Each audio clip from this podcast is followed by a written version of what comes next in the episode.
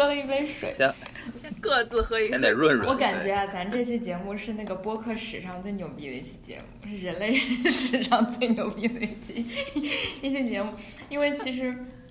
我脑子里无数次想要自己录这一期节目，但是觉得对对我要讲述的当事人特别不不公平，你知道吧？就是我总觉得我怕我讲了别人的故事，然后讲的是别人的隐私，然后后来我决定请那个当事人自己来暴露自己的隐 隐私比较好，所以就有了这期节目。然后这期节目其实大家应该都特别熟悉，这期节目的两个。隆重的嘉宾都是我大家耳熟能详的，不能再能详的，因为我过去很多年都念叨 他们，然后终于这个有了一个新的 happy ending，然后我特别高兴。然后因为我现在在办公室，所以我不能太那个张牙舞爪，就大家自动把我的激动程度乘以十乘以五倍，就是我激动到我现在在上班，我也要溜到小会议室把这期节目赶紧录了，因为迫不及待。就是我来讲一下事情的大致梗概，他们两个已经开始也也开始摇手花了，在镜头里。以后我们要改视频节目，懂吗？就是很多年前那个有个我夫，然后后来呢变 变成了变成了，就是我跟我夫分手，在节目里其实之前提到过，然后我们就变成了很好的朋友和家人。后来我又把一个好友，也是我的好朋友，呃。就是介绍给了我夫，然后他们两个成为了好朋友，然后和我也都是好朋友，我们也一起玩。然后最近他们两个领证了，然后我人生第一笔就如此巨额的那个呃事业外收入就也来自于他们，他们居然说要给那个媒人就是发猪头是吧？有这种习俗是吗？十三香。是的啊，对，然后山东那边是这样的。对，然后我就觉得天呐，就是我发誓，这比我自己还结婚还高兴。第一是首先我自己没有那么想结婚，第二是我的两个好朋友结婚了，而且。就是我当时觉得给我来了特别多的启发，因为之前好长一段时间，我和思义还有碧池就在讲三十岁，然后有另外一个朋友，就我感觉他打着要录播课的那个名头，想要跟我来探讨婚姻观，然后我就问了我很多关于婚姻很无聊的那种很传统的问题，然后我就因为觉得跟他录的节目特别不好，我就跟他录了，但是我都根本没有放在节目上，然后但是我知道十三香和就是呃。就是怎么怎么称呼你呢？人夫，对，然后和哎，你你在上一次那个联名节目里叫什么呀？我还是正经点叫你。我就叫老吴。哦，不是，就是上次我们不是放了一期你讲那个海德格尔工作的意义的那个那期节目？你在就是老吴。哦，好吧，那就老就是老吴。行行行，那就叫老吴。就是和就是十三香和老吴结婚这件事情，反而给我特别新的。一个呃，就是启发，就是也给了我最近就是那种虚无的生活里莫大的安慰，因为我现在觉得我已经到了一种活无可活的境地了，真的就是，我觉得我在三十岁就体现体验到受多则辱，我也不知道自己是怎么这样的，但我感觉就是嗯，就是所以我我这期节目呢就邀请来了我好朋友老吴。呃，和我谈过四年 恋爱的前任男朋友，就是说正经一点啊，用用正常人的话，就普就是 normal social standard 的描述，然后和和他的现在的妻子，也是我的好朋友十三香来讲，就是呃你们结婚的故事，然后我们怎么 embrace 这样一段很奇妙的旅行？因为我觉得我人生最大的收获或者最骄傲的事情之一，就是介绍了 你们两个认识，然后我觉得自己从中也特别受益，就是因为我。我我稍微讲长一点点啊，我是觉得在现在的那个，嗯，不论是哪怕在女权主义者的圈子里，对渣男的批判，对那种你跟前任没有没有扯清关系的，呃，这种社会成规还是经常在的。然后这种异性恋的很多规则，其实都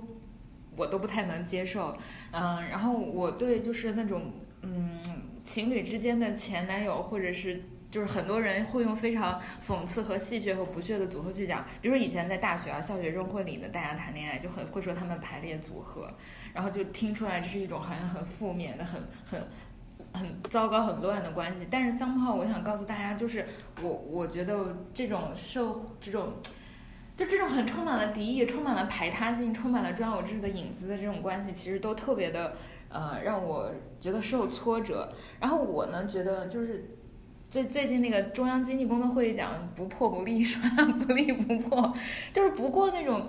我就引用了一个很神奇的话，但是我就想说，如果不想要过那种嗯传统异性恋的规则，那我们自己的生活就全都过成像我这种特别原子化、特别拒绝，但是又无法打开新新局面的生活？我觉得也不是。然后我觉得十三香和我老吴就在他们的生活境遇和人生选择上有了一个这个特别全新的模板，告诉我们，就是我们既可以拥有就是伴侣 partner 幸福的生活，结婚，同时也可以就是以非常就是自己的方式，以以自己的重心，而不是这种讨厌的社会成规来规划自己的生活。然后接下来呢，就是你们知道吗？过去的题外话啊，嗯，我先讲，我接下来我要把我有时间给你，因为我自己知道我反思，就是我的节目通常都是我一个人的 solo 和 slogan，然后我很多年都是以我的角度来讲你们的故事，然后我现在这期节目 接下来的时间都交给你们，我讲了十五分钟，我就想真的很想从你们的角度，然后听呃你们是，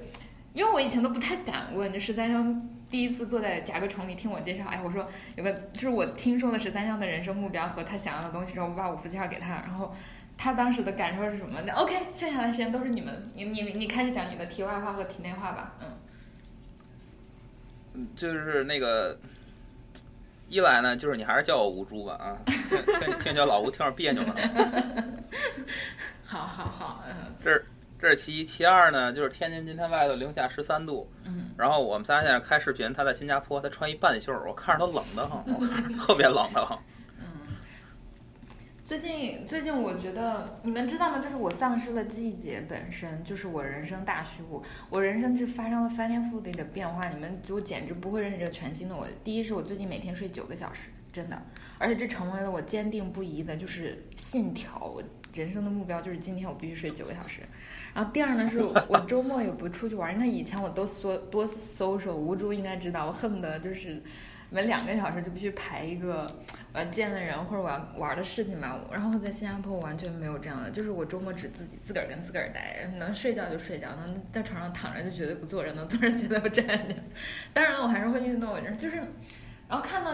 我就因为嗯，吴珠和十三香养了两只狗嘛，他们经常给我分享狗狗，然后看到狗狗在雪雪地里，我就觉得。This is another world，就是离我也很遥远，因为我已经忘记了寒冷是什么感觉了。看来 你现在就是让我让我有一种就是在那个有人在视频或者在书里读到那种所谓的那个就是神经病美国人的生活，就是你知道吗？就是就是在我读到好多美国人，他衣食无忧，他他好多事儿他都不操心了之后呢。他有那些特别奇怪的 routine，就他每天，就说每天我要睡够九个小时，什么，就是你操，你都跟别人看不可理解，为为他们什么？哦，这个绝对是个你你的那个投射，我还是很多忧心的事情的，就是工作特别没有安全感，但是又特别无力的时候，就是你并不能改变你那也得睡够九个小时。真正的处境，你就很希望有进入冬眠，就是进入一种就下眠 自我保护的下面状态，对。哎妈，先从我们来讲倒叙吧，就是顺序还是倒叙啊？还是挺挺想听你们新婚多少天啥啥感受啊？我们我们我们哎多少天了？我们新婚，我想啊，十十十二号领的证，今天二十号，十几天？新婚八天，然后我可能见着他就今天见着是第三天吧。哦，我想跟大家讲，先他他结完婚他就跑了啊，就是这 是这样就跑特别。经典的，你们两个不不讲，我先就我先来讲你们啊。他们两个结了婚，首先没有婚礼，然后一般大家结了婚不是度个蜜月嘛，然后石太香自己出去玩，吴柱一个人在家。在家遛狗，对，在家趟风冒雪遛狗你狗。们是怎么想怎么策划的？就是这些如此等等。我跟你说啊嗯，就是那那咱就倒叙吧，就从结婚这事儿开始聊嘛。嗯我们俩，尤其是我，嗯我从骨子里是特别反对婚姻的。嗯就是我特别 咋说呢？就是，就是我一直以来有一个有一个想法，就是最重要的就是俩人在一块儿呢，你你你你你好好生活，你待着高兴嗯，同意。就得了。我何苦非得要要 要民政局承认我一张纸？嗯如果我们俩待着不不不开心呢，他给我一张纸，我也不会变得开心。嗯我觉得那个是特别附加、特别不不是特别要紧的东西。嗯所以呢，就不是特别，就是对以前对于我来说，结婚唯一的意义就是让父母高兴，让他们放心了。嗯对于我们俩人本身来说，没什么意义，嗯所以我也我也不是特别考虑这事儿。嗯之所以领这个证，是因为我们俩未来的计划和打算是打算出国，还是打算出国念书去。他呢想去念个艺术，我可能去念念哲学，还是打算出去念书去。念书去呢，你如果是夫妻，你签证不是好办吗？你如果是夫妻的话，你一个人申请了学校，你另外一个人不是跟着去，那比较好办吗？是，这是这是是因为这个，所以我们俩一合计，操，那要不把证领了吧？他说行，那就领了吧，就领了。OK，是因为这个，所以呢，他为什么结完婚他就跟他同学出去了呢？是因为他跟他同学计划旅行出去这事儿啊，比我们俩结婚，呃，计划结婚要靠前，就是人家是先计划的，哦我们我们结婚是临时起意，就突然之间想结婚了才结的，OK，啊，所以结完了之后，他那个，而且他那是从美国来的同学，他那个行程不太不太可变，OK，结完婚之后他就去跟人家一块儿去那什么去了。对，甚至我们那个领结婚证的日期都是按照我那个旅行那个行程规划。对对，十三哦，你十三你十三号的你十三号的机票行，那他十二号领。对，所以我真的就是领完证之后，第二天我就坐上飞机去了云南。然后第二，然后真的是我去到云南那一天，天津就开始狂风暴雪，狂下大雪。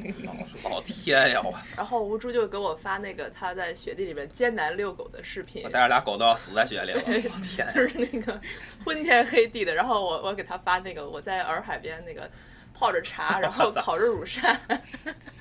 对，然后晒着太阳。那听完了男方的陈述，接下来由女方来做陈述，你你你是这么这么想的吗？嗯，我是我是怎么想的？对呀、因为我我说实话，就是我认识十三香的时候，我觉得十三香是个特别酷的女生。说实话，就是因为我我我觉得同性相吸嘛，就是尤其是草友，然后来认识我，我尤其是女生，我都会默认就是会和我的种种想法相对比较接近。然后十三香，嗯，在美国读的书，学的是设计，然后我觉得又酷又辣的那种。然后就是，所以我后来和十三香就一起玩，偶然听到有一次十三香跟我讲，十三香是很、还是比较期待结婚和生小孩。我记得我们之前在上海有过这样的对话，所以是有点让我 to my surprises 的。然后当时我也我反而会觉得，就是我第一 联联想到吴珠，就是吴珠 claim 她不想，就是首先啊，我觉得我婚姻是一个很大很空的词，就是我们在在谈论这两个字的时候谈论很多东西。吴珠确实讲了他对他其中一些看法，但是比如说，我觉得吴珠对稳定的生活和对和人产生很很扎实的连接这种意义上的婚姻是不不排斥，也是很向往，对吧？否则你也不会。呃呃，对我我我我非常期待共同生活，对对对但是我我不期待那个证儿。对对对，是的，是的，就是，然后，然后也因为因为这个原因呢，所以我就当时听十三香一这么讲，我就觉得，哎呀，我认识一个特别合适的人选，因为这个人选确实很不错，而且因为有我本我手里有个存货，我本人亲自有那个 有有过验证，然后又很靠谱，所以所以我就嗯，但是十三香是就是我觉得还是比较呃少见的有，因为很少有女生，尤其是我的好朋友会给我说，我比较希望呃结婚甚至有孩子，所以这段婚姻故事对你你的角度上来你怎么理解？你是怎么做这个决定的？还有吴珠是怎么经得起你的考验的？哦哦，对，我跟你说啊，嗯我跟你说啊，就是我们俩人结婚，一来想出国读书是他想，嗯，所以是他跟我求的婚。哦，啊，求婚也是，看把你对，脸求婚我们当时。那个场景，大概是就是哎那个，也没求婚，就是他先说的。咱们他说要不咱俩领证儿，你说行不。就要不就领个证，你看如何？对对对对对行吧。对对对，来，十三香，我们俩结婚就是这么定的。哦，就是我觉得就跟戴斌说的一样嘛，然后就当时我们在上海，然后一起蜗居在那个上海那个小房子里，嗯然后有一天好像是开着车，不记得从哪里到哪里了，然后我就，然后我们俩就在聊，然后我说，其实我想结婚这个事情是从我想要孩子反推出来的，啊，他不想结婚，他就是想要孩子。他最开始不想结婚，他他就是他不期待，就他刚认识我的时候，他不期待共同生活，他他期待要孩子。这个对，就对于我来说，啊，对啊，我一直还挺想要孩子，就我从很早就知道我很希望所以你知道最开始我多恨你吗？我说你给我介绍这什么人是吧？这是我第一次知道，嘻嘻。两边互相想退货是吧？都想找那个。然后呃，说到哪来着？就是你不想结婚，啊对，然后对，就当时我其实我还挺想，但是我还挺想找一个人跟我一起共同来养育孩子的，嗯。因为毕竟那个从那个经济上来讲，从那个社会意义上来讲，反正就是两个人比一个人要容易一些，就只是 就是这么自私并且功利的想法。然后我当时甚至还去过那些什么世纪家园什么的，嗯。然后就坐在那里做了一堆问卷，然后就人家问我你的你那个期待的对对方那个是什么什么什么条件什么什么条件，然后我就给人家讲，人家问完一问完一套之后下来说，你这感觉好像不是在给自己自己找未来的伴侣，是给孩子找一个未来的好爸爸。我说好像好像也有那么点道理，好像说的也对。嗯对，而且我其实对于伴侣的要求，我觉得特别特别低，就是我想的就是，就是经济上能帮我一块儿负担那个养一个孩子的成本，然后，嗯，在我就是完全就是绝对会需要的时候，比如那个就是孩子生病了什么的，需要需要人照顾的时候，或者我自己生病了。或者我自己要，反正就是各种或，者你自己要去云南，就类似这样的事情的时候，能有另一个人搭把手，对，搭把手，对，所以说我其实其实是非常希望找一个跟我一样同同样就是不太向往爱情，但是出于各种各样他对方是出于什么原因我就不追究了，出于家庭压力或者不管怎样的，就是也愿意有一个有一个老婆并且有一个孩子的这样的人。哇哦，这这是还是很有 amazing 的，这个呃，反正最一开始他对他对伴侣的要求特别特别低，就是反正你是个男的活的就够了，也得有工资卡，呃，对，反正你别太烂了，别太有病了，就特别低哦哇哦！吴珠听完之后什么感受？感觉并没有受到什么褒奖，然后操，就满足活的和男的这事儿，它并并不是特别难啊。哇哦，就是还是挺 amazing 的，因为因为嗯，其实我身边有其他的女性，我知道，因为我我和另外一个好朋友，就是她有跟我讲过，她是很想要孩子的，然后她就去逛过嗯那个 sperm bank 精子银行，然后你知道那个啊东西特别神奇，你可以看到很多男士的 profile。他这一生经历了什么？然后这个时候你才发现，哇，就是在选一匹种马，因为我们看上的都是肯尼亚的长跑选手。有有有有有有有啊！就是我嗯对，我也长跑，我也长跑。不知不觉，吴珠就落入了这样的画像。我怎么以前没有从这个角度来审视过你？开玩笑，开玩笑，开玩笑，就是这个节目里会充满这种恶俗的玩笑的。但是这是我们俩最一开始嗯认识的时候，他是这么想。嗯嗯，我们俩从认识到结婚，满打满算两年多一点儿。嗯但是很快他就不这么想了，我们俩人就都不是我我最开始，我虽然向往，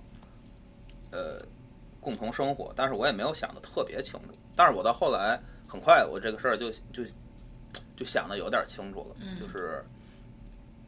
就是我知道那个意义是啥了。嗯，是什么？我特别期待你分享这一点，因为我看不到这种，就是我不是说在你们身上啊，我在我自己身上和我和我存存在这种关系的人身上，几乎看不到这种意义。你看我在我在认识十三香之前，嗯我大概得有个三年四年，我是一个人生活。嗯，是的。对吧？我一个人，我也不跟爸妈住，我自己租房子住，住在住在一个小房子里，然后我自己安排我的读书，安排我的运动，然后我自己做饭，自己做家务，等等等等这些。我自认为，我刚认识他的时候呢，我说我最自豪的就是我的生活方式。我自认为我的生活方式，我打造的还是挺自律，挺就是挺 order 的。嗯然后我认识他了之后呢，你该做家务还做家务，嗯你该吃饭还吃饭。嗯但是有他和没他，他他妈不一样，你知道吗？他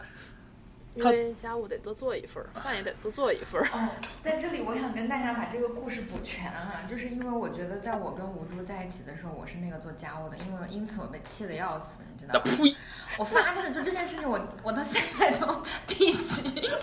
这个争论我必须要赢。就是首先我想说，我们每个人做家务的程度是不一样的。然后我想说呢，我这个跟无知无关，就是小的时候我在拉萨，我爸妈要工作，你知道我是六岁会洗鸭绒衣，然后我爸妈回来炒菜，我是淘米做饭的人，就是是真的，这是真的，就是我父母从小我也不会。我 shut up，你知道吗？就会激起我内心那种对世界的恨。就是我不恨我父母，我父母也从来没有说是，就是你是因为以后你要给未来的丈夫做家务，但是他们就会说你要独立生活，因此你要自己会做家务。然后以及因为呢，你想我十二岁上完小学我就去住寄宿制学校，那个时候我会因为床单太沉，没有洗衣机啊，你要手洗床单。我一个小孩儿，我提不起来那个浸满了水的被单，我就后来放弃了被单，让那个被单泡在那个嗯脸盆里泡了一个学期，我就只睡入就是那个被子芯儿睡了一个学期，你知道吧？就是因此我对家务有非常多的那种很沉重的创伤，就当然上升到创伤有点矫情了，就是想到这些问题，然后以至于现在我觉得我做家务依然是就是专业的，你知道吗？I'm pro，就是。然后以及我确实会因此有一些强迫，而且我想说，就是现在是三十岁的我嘛，我是二十岁出头的时候跟吴卓在一起，那都是很早，就是大概大概就是将近十年前、八九年前的事情了啊。然后那个时候的我是，就是不会像现在这样能够更更有觉察的去意识到自己在生活中的非常多的强迫。但是我觉得年轻的时候这种强迫是更激烈的，然后尤其是当你和一个像吴珠这样，其实吴珠。吴珠会不会做家务，这是一个量表，就是他在光谱上的某一节。但我显然是比吴珠要更会做家务啊！我没说，我没有否认吴珠会做家务这件事情，但我相信我也给了吴珠一些影响吧。因为我最生气的两件事情，我必须再讲，就是我没有见过一个人坐在凳子上拖地的，但是吴珠是这样的。然后第二是我到底是勤快还是懒呢？就是对这种这种我要更正，我是坐在我是坐在凳子上吸哦，地，对对对，吸地那是吸尘器吸。尘器，你们想一个人坐在凳子上，就像是，就像你们知道企鹅拉屎是四处飙的那种吗？就是它，不知道，是的，就是企鹅会，谢谢科普。企鹅会站在一个原点，然后向它周围以圆心状的那个放射状，然后飙它的屎，所以你会看到大图画一样的企鹅的屎就是那种放射状的鹰，就是蒲公英形式变成平面的那个状态。然后吴珠当时就坐在家里的中心，然后坐在凳子上去吸地，就左戳右戳前戳后戳，把我给气的。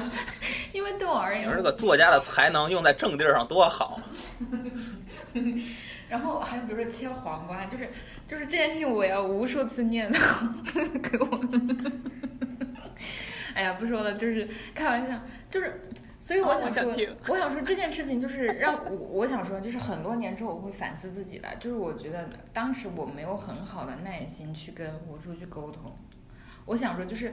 这个是我从啊我要 Q 另外一个草友，就是另外一对草友，他们是夫妻，然后我我应该在节目里还有很多时候在微博里提到我提到过他们，他们是我刚到新加坡来的时候，他们在新加坡，然后我来了几个月之后他们走了，然后我从他们身上哦学到了特别哦特别多，就是他们说他们会把家务做一个，就是你每个人先双方不沟通，就是写自己最喜欢的家务到最不喜欢的家务，然后就从就是按照这个 prioritize 的顺序，然后双方来就是选，然后因为有每个人喜欢做的事情不一样，就尽可能多让自己喜欢的，然后多不做自己喜欢的，就根据你的那个 ranking 来分配。然后但是遇到了大家都喜欢或者都不喜欢的呢，就呃那就同样给他们相同的加权的权重，然后我们各自来选。比如说不喜欢的就是五十，很喜欢的就是十零，或者我太喜欢他，我一定要干他，我就是给他负二十，就是你你的哇，对他们会设计一套这样的系统来，然后做分配，就是尽量做到自己喜欢的，同时让这个分数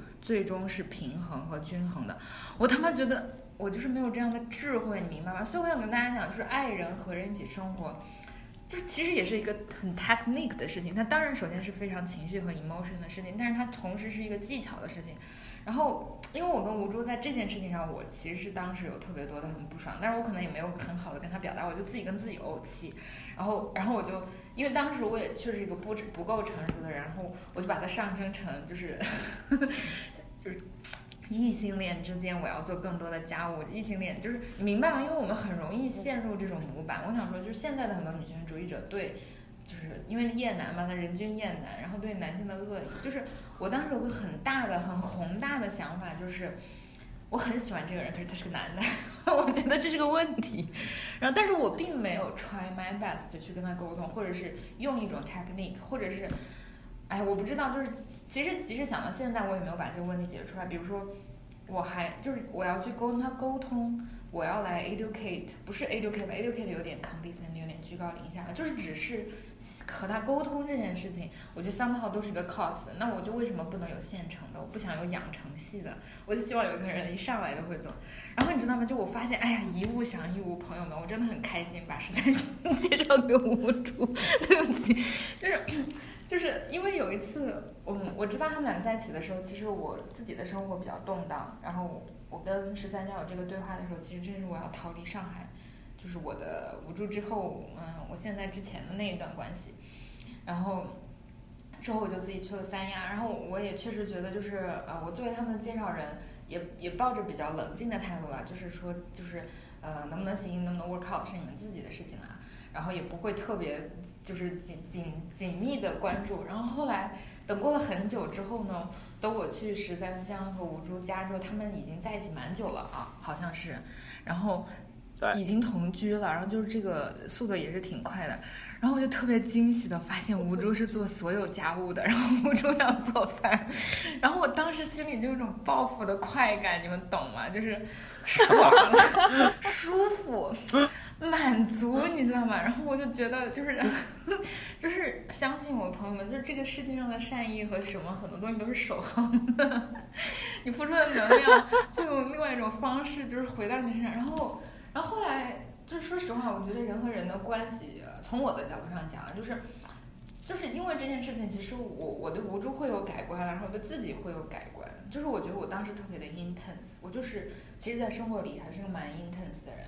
然后，嗯，就是三十岁的我回想二十岁出头的恋爱、恋爱关系，然后和现在我看到朋友不同的成长，因为你知道吗？就是吴珠和十三香到三亚去找我玩，然后就是要收拾行李，我一般都是比较紧张的收拾行李的，然后，然后我就发现十三香躺着，还是吴珠开始，哎呀，叹一口气，然后开始收拾行李，你知道吗？就是就改变了我。我印象特别深，他就当着我面乐出音儿来了。我想说，这对我是我操，那高兴啊！就是首先说是，如果我没有介绍十三香给吴珠，我可能这辈子都不会改变对吴珠的看这方面的看法。说真的，就是我是根本不可能意识到吴珠是处在光谱上的某一环的。就是，然后，然后其次呢，就是我觉得这这对我而言是一个特别新的视角，因为我觉得怎么说呢？士别三日，当刮目相看，这适用于你以前的恋人，你你的新的关系，你对你自己。啊，这是这是我的那种想法。然后，说实话，刚刚十三香讲他结婚的这个动机，嗯，我觉得还是挺美妙的。说句心里话，就是因为我还记得我跟十三香谈到这个话题的起因，就是我跟十三香讲到虚无。我感觉我跟吴珠其实跟不同，几乎所有的朋友都会讲到我特别的虚无，就是我其实没有什么那种那种意义上的生活目标，就是让我以前觉得。啊，I got the whole world wait wait waiting for me to explore，那种兴奋的感觉其实真的在慢慢的流失，这是让我特别难过的一点。就以前，当我很 intense，但我还记得我和吴珠在一起那个二十岁出头的状态，我就觉得啊，我想去这里啊，我要去英国交换了啊，我要去玩或者去旅行。我觉得那那种激起的状态现在越来越没有了。然后相反，那种做什么都是徒劳的，都是无趣的。然后去哪里都能找，很容易找到批评和批判和不满，这种反而，然后，嗯，然后十三香讲到就是，就是我当然完全信相信十三香是想要有这个孩子，并且觉得这个是就是你能特别清晰的知道自己要一个特别具体的东西，我觉得这是。就是给我有 amaze 到的，对，然后我觉得这是一个 blessing。你们再讲讲后后面的变化吧，就刚认识了之后，对，就是我开始意我开始意识到，就是就是确实相反，嗯，我觉得意义绝对不是一个特别明确的东西，你能说得上来、道得清楚的东西。如果是，那等着的就是虚无，无论他得到了还是没得到，他等着他等在后面的就是虚无。嗯就意义是诞生在一些个特别模糊的东西里头的，就比如说我刚才说的，你一个人吃饭也是吃饭，你俩人吃饭也是吃饭。如果你把那些个周边环境你都斩断了看的话，那不就是吃饭吗？你不就是摄入能量吗？但是如果你把那个周边环境恢复起来看的话呢，你一个人吃饭和俩人吃饭它不一样。嗯你找伴侣的，你找伴侣的一个就非常非常重要的标准，在我看来是，你有了这个伴侣，你的生活里的方方面面都会变得不一样。你愿不愿意变成那样，这个是你找不找这个人的标准，嗯而不是说，哎呦，这人长得好看，所以我喜欢他；这人有钱，所以我喜欢他；甚至包括这人有才华，所以我喜欢他。就是这种能说得上来、道得清楚的。这些个意义都就就你无论得到了还是没得到，最后等在后面的就是虚无，就是它没意义，就是你我由此我就想到了我小的时候啊，我就看我爸我妈，我爸我妈他们俩呢就是平平淡淡，你说谁喜欢谁，谁喜欢谁什么，嗯，绝对说不出来。但是呢，我从小就意识到他们俩人有一个特别不一样的一个那什么，就是你比如说像我爸出差，或者我妈出去玩去，他们俩只要任何一个人离开家十天半个月以上，你就会发现另外一个就留在家里这个呢，他这个日子越过越不带劲，嗯你知道吧？就是他俩人都在家的时候，哎呦，那个收拾屋子呀，他也他也他也，虽然他累吧，但是他但是但是他也乐意。嗯他要是有一个人出差了吧，这屋子也他妈不怎么想收拾了。嗯然后吃饭也就就回一口，然后甚至从外头买，反正怎么着都行，就就你就会发现这日子越来越不带劲。嗯这个时候我我在回想他们的关系，我就开始意识到，就是婚姻的意义是什么？婚姻的意义就是有这人和没这人，你生活不一样。嗯它是特别说不清道不明，它方方面面不一样，它不是某一个点有什么有什么改改变，它就是哪儿哪儿哪儿都不一样。我觉得这个是意义。我们俩在认识了之后，嗯没有特别长时间，我就我就我就意识到这一点。然后呢，然后我就开始问自己这么个问题，就是就是有这人和没这人，你生活不一样是吧？那那个不一样了之后，那种生活是不是你想要的？你你你你。然后如果是，那那那确实这人就是合适，那这那这就是，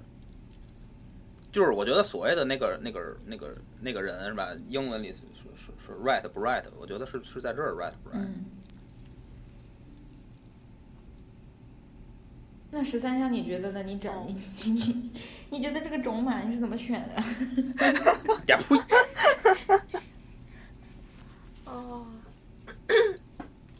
对我来说，嗯，其实最开始我真的是就是对他毫无期待，然后，嗯，你你把你的小白牙收一下，就是牙也不是很白，然后长得也不是很高，然后那个，其实他挺高的啦，但是对我们山东人来说，没有一米八就是。我操！我到他们家看谁都是抬头看，因为我们家所有的那个表哥表弟什么都是一米九以上的，然后他他平时觉得他他平时觉得自己身高已经是已经是那个人群中的那个算是最高的那一批了。他们家男性里唯一一个和我身高相同的是他爸爸，还是得仰头看，我都得抬头看啊。所以原谅我，这这不是你的问题，这是我的问题。嗯，就最开始觉得我确实当时是不打算谈恋爱的，嗯然后所以跟他认识什么的，我确实就是毫无那个恋爱的感觉，我只是在脑子里觉得，嗯，这个人好像也结婚也还行。我有哎，我有没有一上来就跟你说想问你想不想结婚的事儿？嗯，有，反正不是不是最一开始，反正见见面过两三次。哦，我还得说，就是我们俩在最一开始聊微信的时候，谁都没看上谁。谁都没啥。就你把你把微你把微信推给我的时候，嗯我们俩聊天就聊两句就聊不下去了，就谁也没看上谁，不知道，就是就没啥可说的。吐槽我难道不是一个很好的话题吗？你们的 common link 就是我呀。我的道德水准不允许我这么做。你道德水准也太高了吧？我完全不介意。但是我但是我们俩就是没没没啥可说，你感觉也没有啥共同话题，没有啥共同爱好，就没有啥可说的。我们俩加了微信之后，好长一段时间就聊了两三次，然后就再也没说过话。天哪，我不知道的到后来有一次我太多了，朋友们，你们知道吗？我以为你们两个就是很合适的原因之一是，首先你们都知道我，就能认识我这样的神经病人，这首先是可一个吐槽的对象，知道吧？我并不是说这是个好事，就哇，这这这这个这个神经病今天要怎么？就这是一个话题。第二是你们一个是平面设计师，一个是建筑设计师，就不能就工作是什么？第三是你们都很喜欢玩游戏啊。这是当时哦，这三个可以一一跟你讲。好，第一个，我觉得就至少我对你觉得没有什么可吐槽的呀，我觉得你特别好呀，就是就是听起来像拍马屁似的，但是就是我觉得就是这个人活的就是如此鲜活，然后如此有意思，然后就是充满生命力，其实是一个就呆逼活的状态，是一个我非常向往的状态。然后，那你说吐槽的话，什么可吐槽呢？睡觉打呼噜，好像也没有。吃的太多啊，这个倒是有。我的食量真的是惊到所有人，你知道吧？我在新加坡被所有的食阁记住。啊，所以就就感觉，嗯，而且我当时确实抱着一种，就是上来上来就跟人聊人家前女友，好像好像也不是很正常，对对对对没对没不是很不是很好聊下去，对，容易尬住。啊，这个是会有。说深了不是，说浅了不是，不好说啊。嗯，其实我还专门为你们开了个头，就是我就是，嗯，好，嗯，那好，那这个这点是能理解的，因为其实这我也想说，就是我加一句，这是我特别呃感激的一点，就是我其实也能想到，呃，因为我们三个人并不是活在真空里嘛。嗯，我们有我们的各自的朋友圈，然后也有 overlap。我觉得我们能够达成共识，但是外人不一定这么理解，而我又不觉得我欠很多外人一些解释。但是呢，你知道吧？因为我我有那种跟他们较劲儿，就是你们这群人，就是你们这种，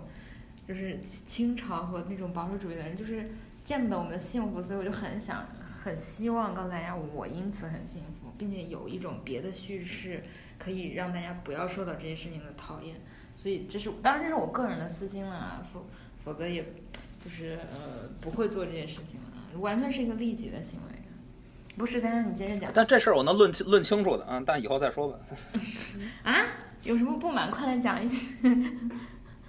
不是不是，我说就是就是就是像你说的，就是有人不这么看我们的关系什么的，就是这事儿我我觉得我是能论清楚的。哦，啊，是吗？日后再慢慢聊。对，就是为什么他们看的不对。啊啊，这当然是了，因为第一是你看你们都能上跟我一起录录关于这一期的节目了，这个这该是多牛逼的一件事情。但是我觉得就是，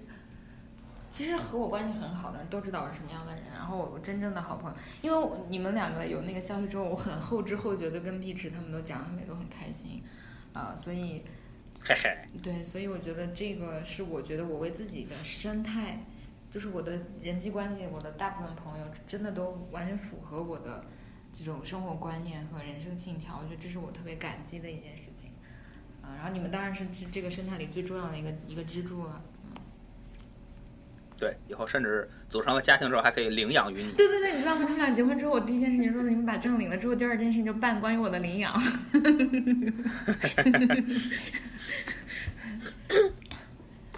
然后设计，我们俩虽然一个是建筑设计，一个是平面设计，但是一来我是 对我我非常不热衷我这个行业，因为这行业已经快完蛋了，也这行业已经完蛋了。嗯而且呢，平面设计和建筑设计是就是没没几乎没有什么共同话题，就是非常不一样的两个行业。嗯虽然都叫设计嗯，但是非常不一样的两个行业。我们俩唯一可聊的是艺术史。嗯而且就是当时你介绍我们认识的时候，我觉得，反正我当时是处于一个对这个行业，对我自己所在的行业非常讨厌的状态，对，我们俩都不太喜就我一秒。钟的设计都不想聊。嗯，更牛逼的 是，更牛逼的是游戏。不是你们两个就不能吐槽你们的工作吗？就是我觉得这个是一个确实，对，就我们俩可能唯一的稍微有点共同语言的就是吐槽甲方。对，但是吐槽也不会说特别多，因为都不是特别，就是你我虽然很痛恨这个行业，但是都不是特别 mean 的人。你不能一天到晚光骂光骂街，也挺没劲的。更牛逼的是游戏，我我我自认为我在就是就是在在在 Switch 上这个有一个游戏有一个游戏叫斯普拉通，我在上头花了得有个三五百个小时的时间，我自认为我打的还不错。嗯，我操，我打的不如他，我跟他没法聊。我们俩试着建了一个，我跟他就我跟他差那个段位能差差几差五五档，我靠，差不多吧。五档能差五六档，就是我跟他。就是他几乎差一点登顶，然后我在泥潭里，我在最底最底最底最底最底最底的那个泥潭里我。靠，就是我们俩差不多刚认识的时候，嗯说，哎，对，戴斌说你也玩斯普拉通，我们来对对对建个，就是建一个房间，然后我们我们就是互相切磋一下那个枪法什么的，嗯然后就是。他那个那个游戏是那个你把对方打死之后，对方十秒之后之后会会复活嘛？嗯然后我就变成我蹲在他的复活点旁边，他出来一次打死一次，出来一次打死一次。我打不过他，我靠，这是继继家务之后我刷新的另外一个认知，真的无助，你还你的各种事情都在各种光谱上。多新鲜！然后，因为在我的认知里，就是我我我想说，就是嗯，其实无助还是改变我蛮多的。就是以前在认识无助以前，我我自己首先我承认，我这个人也是有非常多的这个缺缺点和偏见。就是我对玩游戏还是有一点，就是难免受到我的家庭和我的环境的影响。因为呃，我的父母是那种谈游戏色变的人，就小的时候，我爸爸是不允许玩游戏的。然后呢，我有一个表哥，他很复杂了，就是他上了哈工，他比我大七八岁，然后上了哈工大计算机系，你想这是多好的专业？但是当时玩那个什么魔兽，就是特别上瘾，魔兽世界，对，然后魔兽世界，然后他就他就嗯退学，然后他退学有很多原因，这个不是 relatable clause，就是不一定是相关因素了，但是他当时有精神官能症，就是比较严重的精神疾病，然后对我妈妈就是人际关系处得很不好，就很很激烈的那种争吵，然后后来他就完全和家庭脱离关系，就是。呃，用比较通俗的话讲，就是离家出走了，然后和家人做了决裂。呃，因此呢，我在遇到无助之前的整个人生观念对游戏是相当负面的，而且我这人又比较焦虑嘛，我我通常会那个时候啊二十岁出头的，我会通常觉得我要做一些有意义的事情，或者是比较高雅的事情，对不对？就是我我是有过这个阶段的，没关系。我作为女权主义者也是有小粉红，也有婚前，就是上高中还觉得自己要婚前守贞，把自己的贞操献给未来的丈夫的时刻，所以我不介于，就是我就想告诉大家，其实人是会变化的。然后我想说，当时我对吴珠也有这样的压迫和迫害，是不是吴珠？现在我我那个斗胆承认一下，就是我觉得我当时就隐隐的觉得吴珠肯定在我不在，因为我跟吴珠有很长时间异地恋嘛，我去深圳上学，我觉得他肯定都是背着我玩游戏。我跟你说，我从小能在我爸我妈眼皮子底下偷着玩 GB，你跟我都不在一个城市，你还能拦住我玩游戏，那是不可能的。对，但是但是你知道吗？就是 somehow 其实也有改变我了。第一是。我我是我也是自己有改变的。第一是后来我也有玩游戏，比如说《动物森友会》，我我确实就是疫情期间被那个呃前女友和我入入了坑嘛，很喜欢玩。第二是就是这件事情是要有个平滑过渡，就是你要给我个认知。然后但是呢，我想说无助在我的认知里就是那种会玩很好玩的游戏且很会玩游戏的。直到你刚刚给我说十三香比 比你玩的还好。而且我觉得无助玩的还挺多的，嗯，就是没有想到，就是那那。那游戏是个射击游戏嘛，啊就是单论射击层面呢，嗯我打的比他好。但那游戏是个合作游戏，在合作层面上，我跟他就没法比，所以就不是就就打不到一个一个段位去。他就特别会和人配合，会和人协作，然后就那个队伍就能赢。可能单人的成绩不是特别好看，我是那种单人成绩特别好看，但是队伍就就赢不了的那种人，对，他所以我就他妈就打不上去。他是其实枪法挺准的，这里瞄人很准，但是他不知道现在应该瞄谁。对，我感觉这就是不知道该去哪儿你。知道吗？这就必须让他赞美一下我们的女性了 是的，这个我觉得真的是，啊，不能就他，我经常会看他玩游戏，然后然后我就急着说你跟你队友配合呀，你跟着你队友走啊。他就说可是我自己一个人杀的很开心。哦，对对对我看不见我队你友。你知道吗？就是让我还觉得很吃惊的是什么？也刷新了我的十三香的认知，因为我去跟十三香玩的时候，以及我们在上海啊，就我我能感受到，我还是那种很 intense 的人。然后十三香是相对比较 chill，然后也比较温和，就是脾气特别好。然后包括我要是很笨的做了什么事情，或者错过什么，或者迟到了什么，十三香都很 nice，你知道吗？就我想不出来比比他更 nice 的人了。然后上一次我去吴珠家，因为我可能一个是跨国，还有就是我现在真的精力远不如以前，我就是跟他们说，而且你知道我现在对家的那种就是期待，就是十三香在十三香和吴珠在玩游戏，然后我在床上躺着，这这这这是我的理想生活。然后上一次他们就是我去他他们天津待了两天吧，然后他们问我要去哪玩，我说哪儿都不想去玩，我就想听你们玩游戏。呃因为我就喜欢看别人玩游戏，结果你知道吗？我就很吃惊的发现，确实无助在玩游戏，然后十三香他好像在旁边默默的来了一句：“哎呀，我不能看你玩游戏，我急。”还是什么，就是就大概是一个很负面的、很负面的，就是我看不下去你玩是我人生中对少有的会急的时候。我就也很吃惊，你知道吗？就是第一是我觉得吴珠玩的很好，第二是我觉得实际上肯定是那种很软绵绵无所谓的，居然 居然会有这种情况。真的是，那后来呢？后来什么使你们改变了？本来谁也没看上谁，那个为什么就觉得还行呢？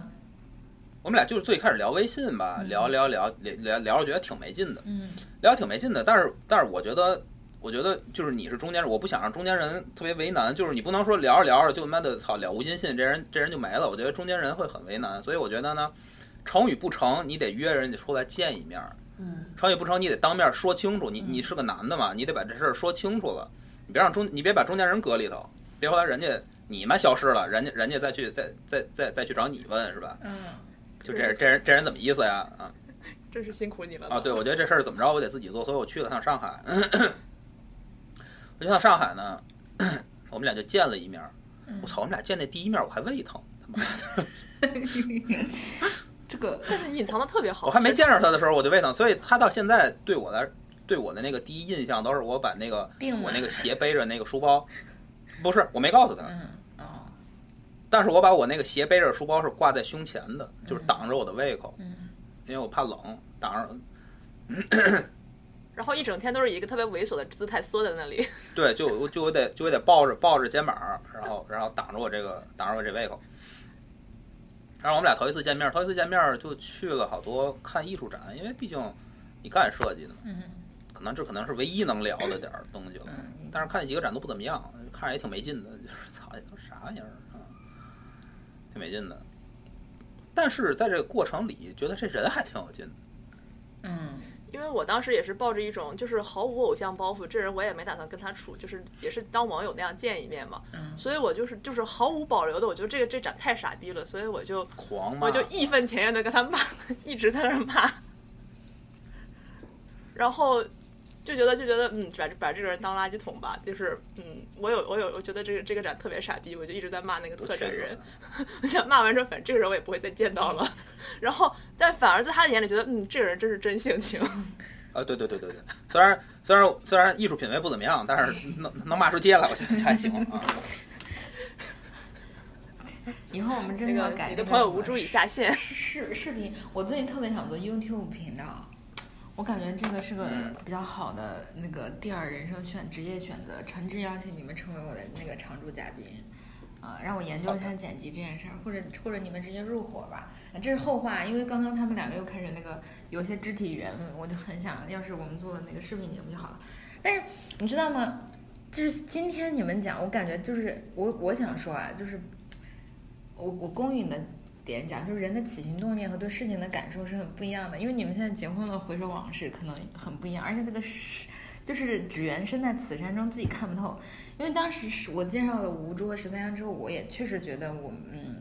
就是有怎么说呢？我没有想那么多，因为我知道也挺不容易，而且我也知道，因为我可能本身就是一个也 somehow 一个原因吧，你们可能不一定会特别的积极，因为有这个，这这这都可以理解。然后，所以我当时是比较臭的，而 chill，而且呢，我当时自己事情特别多，就是我自己感情不是很顺利，然后逃到三亚租房子，然后在三亚搞东搞西，所以我也没有什么精力 follow up。但是你知道吗？就是另外一个人，我们的 common 呃 link，就是另外一个大家都认识的人，然后就经常给我讲，因为他比我更对你们两个 事情上心，然后他就经常跟我说你们两个打得火热，就是吴珠，而且因为他跟吴珠也是好朋友，就是天天。就是跟吴可能是不是他会对吴珠问东问西，然后他就跟我使劲说那个吴珠打得火热，天天给人家发微信，然后不理他，然后说吴珠去上海都不找我们玩，因为当时那个人总觉得我也应该是 base 上海的，所以我当时印象里就觉得你们就是我的通盘的印象，直到今天的讨论之前都觉得是你们特别顺利，然后吴助特别积极，就就是 啊，在第一面儿在见了第一面儿之后，嗯确实我就变得特别积极，啊因为第二面儿是我去他单位那个园区门口去等他去的，啊我我也没告他。啊哟，你这小伎俩，哇，太社死了！哟，然后，然后，操，其实其实那个广大男性听众们，这不是个这不是个好办法。千万不要，这真的是那个一个哦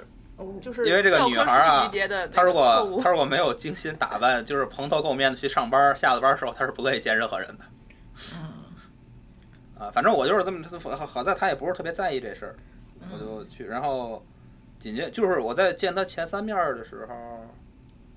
感觉都不错，感觉都挺好的。十三香不需要打扮，怎么会？但是你知道，我第一次见她的时候，还是觉得第一次见面嘛，无论如何还是给人家个面子，就是也涂了粉底，虽然没涂到脖子啊，然后也戴了美瞳什么的，就是还是捯饬了一下，还是人模人样的去见网友的。然后第二次就是，然后刚画完图下班，脸儿对，都绿了。我是我是去去上班嘛，而且而且我上班一般都是我九点半要出门，我就会九点二十起床的那种，然后真的是蓬头垢面，然后。然后，然后就是上完一天的班之后，整个人都是那种面如菜色，然后不想跟任何人说话，只想回家躺着。然后他这时候跟我说：“哎，我就在你上班的这个园区，我买了奶茶，你要不要来喝？”我说：“不要，你跟我回家。对，但是但是他他他嗯，这个确实不是一个好的方法啊，还是对 no 对对对 surprises。请广大男同志不要学。然后他就特别缺德，然后他也是他他说行，操，反正你来找我来了是吧？咱咱喝奶茶，行，喝喝。然后他说那个那个晚上要不咱去哪儿逛逛去吧？我说行，去哪儿逛逛去啊？我说是我也不是上海人，我哪儿也不认识。嗯他说没事，我也不是上海人，咱就看地图吧。然后看看看看见一庙，嗯，我上班那个地方在宝山区康兴宫，呃，不是不是康兴，那个那叫什么来着？智慧湾，就是一个特别特别偏僻的地儿，然后那周围基本就就已经在山里了，然后。然后你打开地图看见，想看看，反正人家来都来了嘛，那不如就是 the night is young，我们干点什么？缺德缺大了。去那庙，那庙还关门儿。第二次约会有去庙里的吗？还行吧。然后我们就去，就想反正反正来都来了，我们就，然后我就开着车，反正去了地图上能看到的一个看起来像一个应该可以游山玩水一下一下一下的地方，然后发现是一个，真的是一个那种，就是一个庙，不是那种对外营业的那种游客的那种庙对，就是一个感觉就是和尚在里面住着的那种对对，庙，和尚宿舍。对对对。然后他也不开，然后我们就开着车在里面，里面一个人的也没有，黑咕隆咚的。嗯，在里面转了一圈，出来跟那个庙的门合了一个影，浪漫吗？其实超浪漫的其实挺浪漫的。说真的，就是我在三亚，就是跟一个一个，哎，在节目里无所谓，就是一个朋友就直奔清真寺。哦，你你你对你说那清真寺我也去过，那那多好看呀！你我们去那小破庙，那就我操，看着跟拍鬼片的地儿似的。哎，真的是，嗯也可能误打误撞的，就是不是说那个青年男女就是一起经历一些个令人恐惧的事情，对对对对，哎，那叫心，那叫肾吊上腺素啊、多巴胺应。呐、什么，吊桥效应吊，桥效应会让你误以为啊，这个值得广大就让我误以为我喜欢他那个学习一下。哦不不不不不不不，就是你们经历了一起让人害怕的事情，然后心跳会加快，然后这个人会误以为那是另外一个人的魅力使你心跳加快。啊，反正一来二去，我们俩就是这么，呃呃，确确实在这之后就是我比较主动啊，但是在这之前我们俩谁都不主动。见见第一面，我是我是抱着散伙的心态去，后来就是见了这两面之后，感觉这人还挺有意思的，我也不知道为啥，感觉挺有意思的。魅力。反正就是感觉网上可以聊的，可以微信上可以聊的话题稍微多了一点儿，然后就开始聊嘛，就一直聊啊聊啊聊，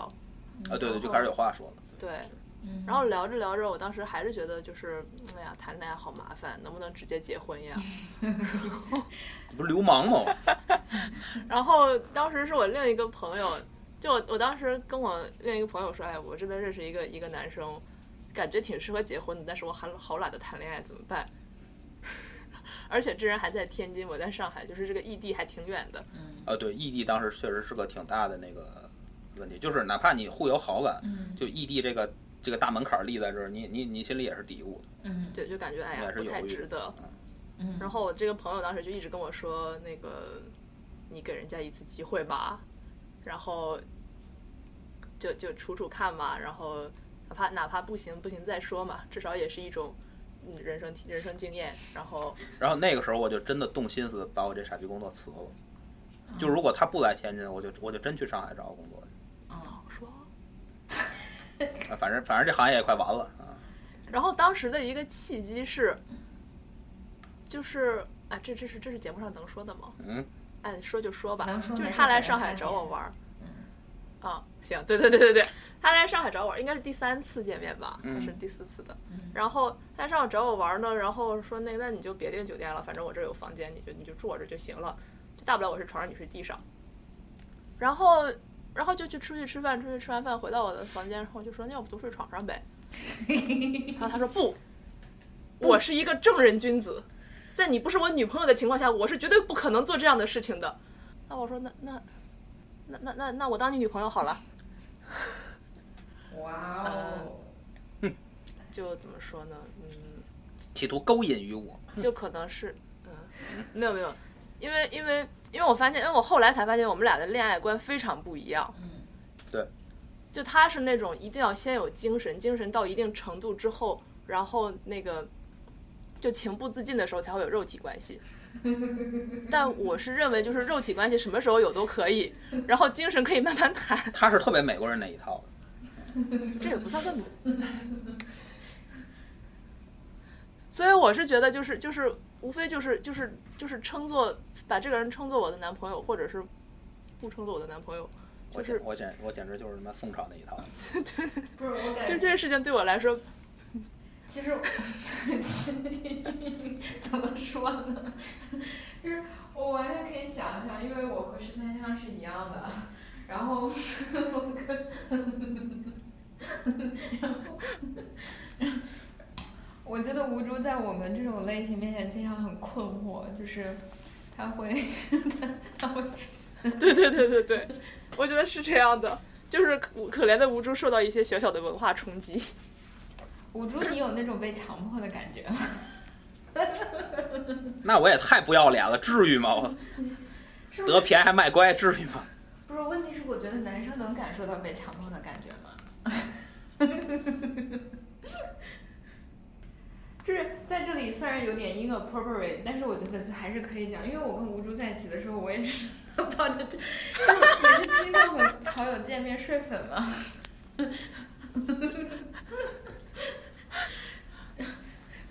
然后发现这个是这个人是挺不错的，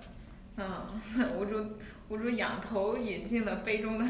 咖啡，就这辈子没有遇到过好人，太可怜。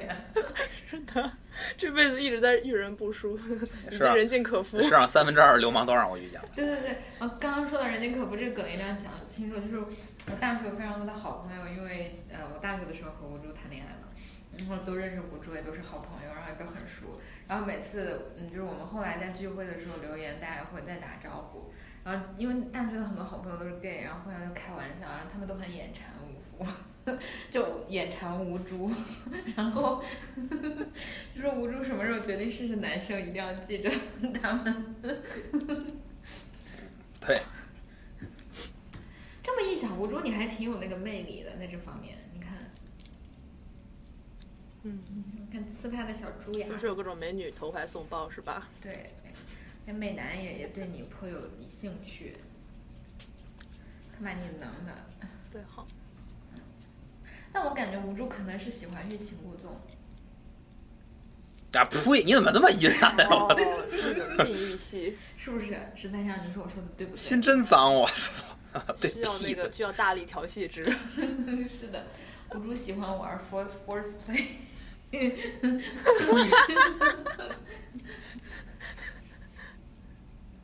吴珠比较害羞了，吴珠比较害羞了，嗯，不不调戏他了。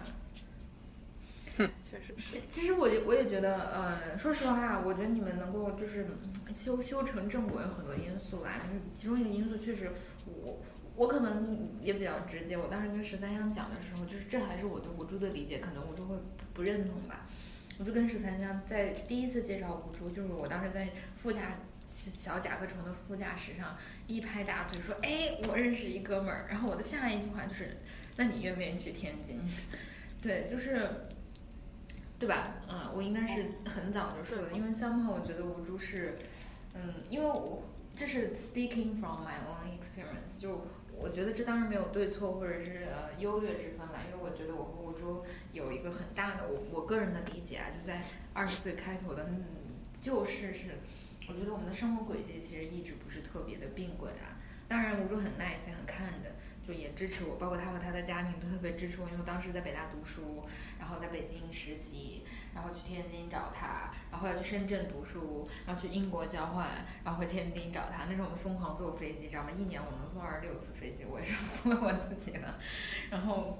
呃，然后就是是很上头，但也是挺辛苦。然后后来在北京工作，然后做记者，在财经的那段时间其实蛮辛苦。然后三号我就觉得我们两个就是就我确实不太可能去去在天津 settle down 嘛，如果有 settle down 这种概念的话。然后我觉得至少在我们两个重叠的那段时间里，我一直有感觉，就是后来我自己反思，就是这种拉锯和这种就是往返，然后嗯，以及其实当时我也有想读书啦，但是那个时间节点可能各种契机都条件都不是特别成熟，嗯，你这个倒和无无主无关了，就是我自己最后也没有出去，嗯、所以我就会觉得，怎么说呢，就是吴珠的只是我感激生活作为我全部生活的一小方面。我有特别多的挫折感，然后可能也后来让我觉得就是对对和 specific 和他的感情不是特别的再有那种那种燃料和动力。然后我觉得你们能够就是尤其是十三项能够，因为你整个事情发生很快嘛，从认识到现在两年，然后当时你特别快的从上海去天津，我当时就觉得可能也确实是一个，就相比之下我是。啊，来来来，十三香要说，拜要说拜异形所那赐。那是个意外，嗯。那是个那是个纯意外，嗯。就是 我们大概认识可能三个月就火速同居了，因为 因为那是去年哎前年了那是就是有一阵子上海封封城了嘛，对前年他正好是在那个之前我是在那之前大概那之前一个星期跑来来天津找他玩儿的，想就没回去，就来玩儿几天，嗯。然后玩着玩着，突然就收到一个信信息，是说说那个上海要要封城三天，当时还说三天的，然后我就说那我就再多多待三天，我再回去呗，然后就就就三天就变成了就变成了三个月嘛，然后 就觉得我们一直就是对。然后就这就是就等于是生活的编剧啊就是半，冥冥中有这个对，就等于是半被动的在天津待了待了三个多月，然后呢，他觉得我操，这地儿怎么那么好啊？对因为我可能我是个就我真的是那种特别随遇而安那种，生活节奏也慢，然后东西也好吃，这地儿怎么那么好啊？然后我就当时就直接跟我上海的老板说，那个我可不可以保留原来的工作，但是就远程工作，你给我工资降一半儿，可以的。远程办公，然后我就变成了这样的状态。然后我发现，然后我就发现那个上海工资水平就是一半儿的那个数字，在天津竟然活得比在上海要舒服，嗯，就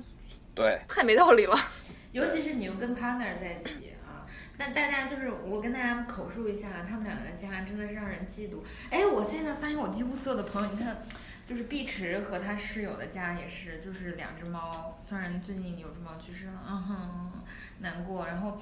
然后但是就是你知道吗？花花绿绿的，然后小宝也是特别会收拾家，你知道最近就织了一个圣诞树的猫屋给那个姑娘。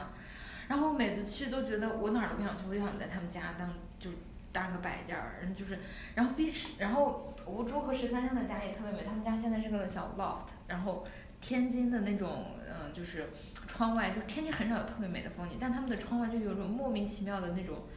就是不是那么城市的，但是又很开阔的，因为楼下正好是一堆就是工厂的，但是又很现代的那种，还挺好看的矮房子。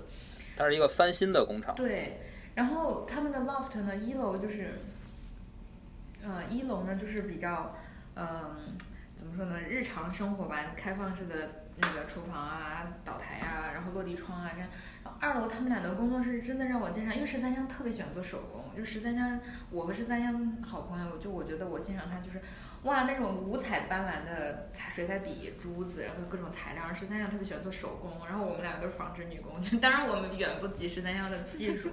然后十三香就给我改裤裤子呀、帮我把裙子的腰改小啊什么的，就是特别就是你看到他们的那个大的桌子，然后上面有各种各样摆的很整齐，同时又按照颜色和光谱和很多别的这个呃就是那个那种书法，然后吴珠就是对面，就是他们两个住就是不是同桌是背对背的，一个屋子就是一个书房，然后就放着吴珠以以前搞三搞四的那 那些东西，哇，我就觉得这种生活这样当然很好了，啊，就是很很很幸福的。嗯。但其实我们俩这个这个书房对他来说是书房，对我来说是工作室的这个房间，就是两边风格反差极大。嗯就他这边几乎永远都是很干净的，然后每一样东西都是有自己的地方，然后摆的井井有条，而且它是一个黑色的桌子，嗯，然后就是那种就是很冷有清、很静谧的感觉。然后对。对对对对对，然后我那头就是就是五颜六色，所有东西在呸所有东西上。然后实际上然后就是没有没有他不但会什么，就是上次给我看的你用毛毡做出来的那个给给你一个阿姨的那个感谢的礼物，真的好好看啊。就我觉得就是就是做手工这件事情我是不行的，但是我觉得真是太牛逼了，太厉害了。就吴珠，你你你要感到荣幸，知道吧？有个这么能干的老婆。又不是给我做的，我有什么可荣幸的 没给你做过吗？啊？做过还真做过做过。没没怎么给你做过。反正阴差阳错，他就是这么来的天津。然后他来天津的这段时间，这不仨月吗？嗯差不多仨月，然后就确定下来以后就是远程办公，然后就在天津，在天津住，在天津住。然后这三个月期间，我们我们俩就各处住那个民宿，嗯看看天津哪儿适合，哪儿环境好。然后我那时候就已经想把我自己住那个小房子退掉，然后以后再换一个别的房，然后就租到了这儿。嗯嗯，四处四处找，四四处找，四处试，然后就找找到这儿。他他是这么着来的天津。嗯，我觉得这很好。等等于都不是我们俩人咬牙切齿的做一决做一决定，然后说我操，以后就去天津生活了，不是，啊。就是疫情赶到这儿了。我觉得这都很好，就是柳暗花明。我我觉得生活的编剧会作为那个助手，就是行或者不行。因为我也知道别的，我前两天有个朋友啊、别的地方来新加坡找我玩，然后也跟我大概讲了他结婚就刚结婚的动机，然后他就说其实他之前也没有很想结婚，但是疫情期间就是突然很没有安全感，然后觉得一定要找个就是找个垫背的，就是 嗯大概是这样。但但是我我完全能理解了，嗯，这个每个人的故事首先不一样，是还是蛮顺利的。但我觉得我跟吴珠在一起是真的是不太有那种，就是我们俩坐下来决定，哎，现在我们的关系要推进到哪一步了的那种时候。没有，因为太太懒了。对，是的，就是感觉从一开始，一开始就是你说你说你当我男朋友吧，然后说我们同居吧，这些其实都是，我都是没有什么，就是内心没有什么太大的波动，我也没觉得这个就意味着什么，这个就要就要到没有哪里去。没有主观意志参与其中，随随波逐流。对，然后但是是在这件事情做着做着的过程中，越来越觉得，哎，这个人还不错，这个关系还不错，嗯然后就一直也就这一直这么做下来了。呃，然后包括要都会决定要领证也是吧，觉得哎是不是现在领个证比较比较合适，然后就就去领了，然后对，反正反正每个决定都不是都不是决定出来的，嗯，就他妈推着往前走，就 就就走到这儿。我觉得你们很好啊，就是我反思我自己啊，我现在觉得，因为我嗯，就是我这个人还是比较难容忍的啊，说真的，就我觉得作为朋友，我当然比较宽容，然后跟别人交往也会比较随意。可是真正的在日常生活中，我觉得我自己那个边界就是特别的明显啊，就是尤其是我自己，比如说我自己现在在新加坡是一个人，完全是一个人住，然后嗯，就就觉得我不我我不想跟别人分享我的这个空间，然后这个是我的那个 security base，啊、是我的一个安全区，然后呃，我还是会有就更明显的，比以前更明显的在独立空间里有被侵犯的感觉。就是我当然会邀请朋友来家里住，我觉得当然是短住了，很难长居啊，因为空间本身也比较小。然后有的时候脑补，如果现在有个人来跟我一起住，我肯定我还要把我的这个空间给他腾出来，然后有很多生活习惯，然后，然后这个是什么呢？也是我自己发现的，你知道，就是人会被环境塑造塑造嘛。我是前两天就是有个朋友只来家里住了几天，然后这个这个很多生活细节，你比如说我是自己在墙上贴的吸盘的浴室的挂钩，然后我自己要挤洗头膏，会把很大瓶的洗头膏从上面拿上来，然后一只手在上面，一只手在下面，然后挤，或者是挤在身上挤。我不会直接去按那个挂钩的吸盘，因为这样一按它就会很容易掉下去。嗯嗯嗯，就这些细就掉了这些细节，其实我想说，它不会作为一件事情在你的潜意识里被当做一个 list，你不会给来你家的朋友或者来任何你家人说你嗯洗澡不要这样按。就是第一是这很鸡毛，第二是你的潜意识在执行这件事情，你根本不会去思考它的。可是，一旦来了一个人，这件事情突然变得很，比如说，就我他先洗完澡，我再再进去洗，发现我那个盘子已经掉下去了。然后，当然我我不是在抱怨我朋友，我觉得朋友也不知道，这是特别正常，这毫无对错的事情。但 somehow 我就我就开始意识到，就是那种你跟你的，就是我已经到了一个三十岁，一个很倦怠，每天要睡九小时，就就是那种 isolation，你知道吗？就是这些都已经变成了 criteria，我身边的这个秩序。我因为可能更多的是我在工作中，在这个世界还有还有更外部的情况下，我有更多的无序感和挫折感和那种失控感，所以我就更要紧紧的揪住我自己能控制的这些特别小的细节，我就很很不愿意去呃很很轻易的再再打开。我觉得这个是我对自己的一些一些观察了。然后我觉得其实其实就是你你们能比较好的，就是没有所谓的特别尖锐的冲突或者磨合的这些状态，也都三号是因为就是嗯怎么说呢？这还是一些前置的，就我觉得性格里，还有生活习惯里，还有就是对，呃比如说基本的价值观啊，一些前置的前提，但都还是比较吻合的，否则是特别困难的。啊，那确实是，那确实是嗯，呃，但是这但是就你现在描述的这个状态吧，就跟我当初那自己住那三三四年一一模一样。嗯就我自己一个环，就封闭环境里，妈的我过得特别，就特别爽。嗯，是啊，我我想吃啥吃啥，想做啥做啥，我想干啥干啥。那真是现在真是苦了你了呢。但是你你你，对啊，你你你你两个人生活，那那那你那个你可不就得你牺你牺牲好多东西是，啊？就是就是你现在这个状态，我特别理解。所以那个时候有人给我介绍对象，就是你给我打电话说，哎哎，我我我记得特别清楚，你给我打电话说那个我就直说了啊，就是现在想给你介绍个对象，我说怎么又给我介绍对象？我妈也总给我介绍对象，怎么老给我介绍对象？我不想搞对象。啊，就那个状态我特别能理解。不是？但是就像你刚才，就像你刚才说的，就是人 人人是会变的。这当然这个可能未来会变嘛，但是现在就是只是讲，那你们我我特别能理解，就这种爽感在哪儿。嗯，那你们现在 OK？那往这儿讲一讲，一路跨进到结婚，你们的父母就是对你们不办什么宴席这些，就是这些仪式性上的东西，你们是怎么处理的呢？因为这些就不仅仅是你们两个是广泛意义上别的社会关系，你们要一致对外的事情。我先这么说，就是我我我是一个，就是从骨子里反对反对那些仪式的人，嗯就是结婚典礼，因为因为嗯，因为我参加过好多婚礼，有的时候就是出席，有的时候绝大多数时候我是伴郎，嗯就是这一天吧，他有多麻烦，他有多没劲，嗯它有多多消耗，反正这些我都能看得见。嗯就是那个新郎新娘，就是这一天，呃，他们在干嘛，我都能看得见。在我看来呢，婚礼这个仪式，如果它放在传统社会里，它有点意义，嗯因为它跟好多东西都连着，嗯跟父母连着，跟两家关系连着，跟跟街坊四邻的看法连着。反正你放在那个环境里，它这事儿有意义。但但但现在都不在那环境里了，嗯你现在方方面面都没有，就光剩下这么一个仪式，我觉得这事儿特别没有意义。嗯这事儿唯一的意义就是父母办了之后他高兴，他踏实了。嗯那好，那好，那那我们的做法呢，就是你们办了高兴，你们踏实是吧？嗯你们自己办，嗯我们俩就不，我们俩就不掺和了。所以真的就是，我们的结婚典礼没有我们，嗯 他们自己办。我爸我妈就是自己把那些个亲戚朋友招招过来，请客吃顿饭，就说我们俩人出去旅行去了，就完了，嗯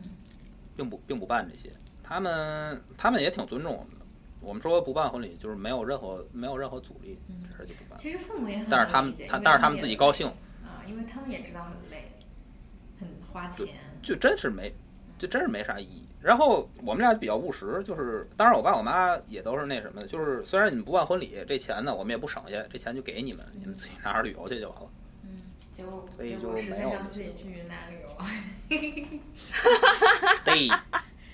哎呀，我突然想了，因为我一直邀请他们两个来新加坡玩儿，然后我现在有一个新的启发，我觉得不如就十三香自己来找我玩儿吧，啊呸！好像也不错，是不是？因为我就个好主意。我就我来新加坡一年多了嘛，我都跟见到他们每次都会说来找我玩，嘴皮子都磨破了。然后吴助每次就说这个小狗狗要照顾，离不开这那。我突然觉得这是个绝绝美的解决方案，既有人照顾小狗狗，又有人来找我玩儿。就是反正夫，就我想说，我特别就是真是好聪明的。因为因为他们俩告诉我他们俩结婚的时候，我当时其实就我自己在干嘛？我在办公室吧，反正最近我工作有好多比较就是心累的事情，然后我就很高兴，但也反应了一会儿，然后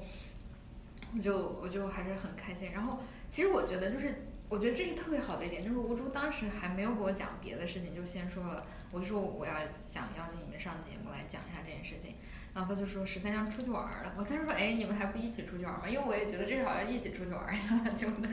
不一起出去玩儿，我就觉得更好。就是你知道，就是结婚之后的一个状态是，很多人会默认你们什么事情都会一起，对吧？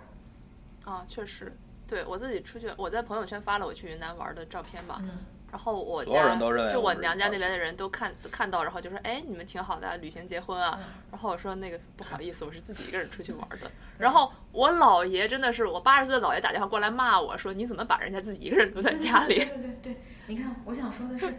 就是就是这种生活细节，其实有的时候不是说多么正式的那种，就是决定啊或者什么，就是这种生活细节和来自外界的 expectation。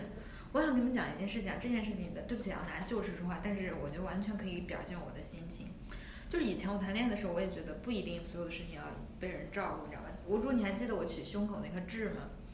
就是你在天津，我自己在北京，然后因为这个手术极其的不重要，极其的边缘，然后就是就是就就是没有任何可以值得陪同的，我完全可以自由活动。然后我就自己去了北京，我给吴珠商量好，我说你不用来找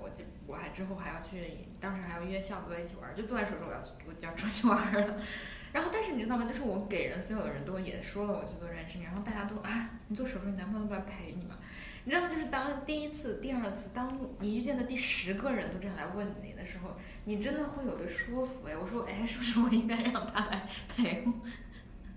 对，就是我多倒霉呢！但是当时我并没有怪，我说我是自己想，就是我当时是在那个时候我就意识到了，你知道外界给你这个倾向，以至于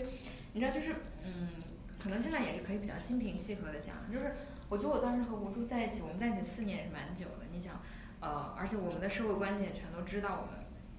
我们的父母也都期待我们会在一起。就是我当时就觉得，可能可能我还没有 literally 跟你领着，以及我当时自己跟跟吴珠有个小小的仪式嘛，以及经常我夫我夫的这样喜欢叫。我本来觉得这是 my choice，同时保持这种就是不领证，但是作为伴侣一起生活的状态。但是当所有人的期待都在这，你会觉得他有的时候你的那个每一次的辩解和解释让你特别的累。当然我不需要去说服别人了，可是你知道，就是他他无形中构成一种观念上的屏障，然后当时给我特别多的压力。然后当然我也知道吴珠有跟我一起承担这个压力，在当时，或者是呃多多少少也也会也会有这样的呃，就是这是我们当所处的一个情境。所以其实我就很很多时候也就是现在回想，我觉得很多时候我特别能理解那些隐婚的人，就是他结了婚，但是他的不 claim 他结。嗯啊，就是就是，当然很多隐婚的人是为了泡别的人啊，或者行他自己方便啊，或者是怎啊么样的，啊，就是这是很多场景。但是有的时候我就觉得那种窒息的默认从，就是默认你就要两个人一起去旅行啊，默认很多事。但是你们绝对是已经是呃比较深度绑定的利益相关的，我觉得别人有这种看法也是很正常的了。但我想说，就是我也很感激的什么？第一是我想说的是，我在我的小环境里啊，我大环境没有办法改变嘛，我的小环境里。我发现，就是我的我和我的好朋友们和他们的伴侣之间，其实都有在做这样的，就是调整。第一是，你比如说我和思义和碧池，我们都在过去的十年、十几年里搞三搞四，然后我们周围换很多人。但是后来我发现，就是他们对我的伴侣是无条件的接纳的和 celebrate，然后不论我有什么样的 drama，或者是呃什么事情，他们至少都没有给我一种默认的是你们两个一定要怎么样一起，然后以至于我觉得就是比如说当我在经历感情的风暴的时候，他们就是友情和这样的关系会给我一种定风波的感觉，然后这是其一。第二呢是。他们，我和他们之间的伴侣其实也会有很多就是新的发展出友情，然后作为家人，比如说，嗯，不不具体讲了，呃，因为碧池的父母会听节目，然后那个 C 的父母也会听这些节目，但是呢，但是他们就是我会觉得，因为我想说情侣之间，呃，大家都经常知道就是什么清官不断家务事，因为情侣之间吵架，然后一个伴侣其中一个人来跟你。吐槽另外一个，然后可能因为你是他的好朋友，他对他他对就是 A 对 B，A 和 B 其实 somehow 都会来跟你来讲一些就是吐槽或者什么，以一种很可爱的方式，你会觉得特别理解、特别有爱，同时又特别困难，有的结是很难打开的。比如说像我和刘思怡都会会面临同样的问问题，就我们都无法保持忠诚嘛，然后呃。然后你们 太辛苦了，然后呃还有很多别的事情，就是从这个时候从他们的伴侣的那个口中来跟我们讲一些问题，其实呃其实其实是怎么说呢？是更多的是觉得哎呀，就是对不起，死命骂塞，就我们都有罪。但我我我也想说，就是嗯。我自己觉得自己在很多年过去，如果做对了什么，并且一直受到很多的支持和滋养，就是我觉得我在小微观环境的人际关系里一直在做这样的筛选，就是你在那个跟人处起来，然后成为朋友，成为一个特别信任的程度的人，经历了很多，然后家人，你你对你对他的这个就是怎么看待这件事情，然后对你的态度，然后是否要把这个事情是很封闭的绑定在一起，还是以非常开放和的这心态，我觉得是一个比较大的，所以呢，说说白了，还是劝劝十三让自己先来找我玩。呀呸！嗯，对。啊，我觉得特别重要的一个就是就是，至少对于我们两个人来说，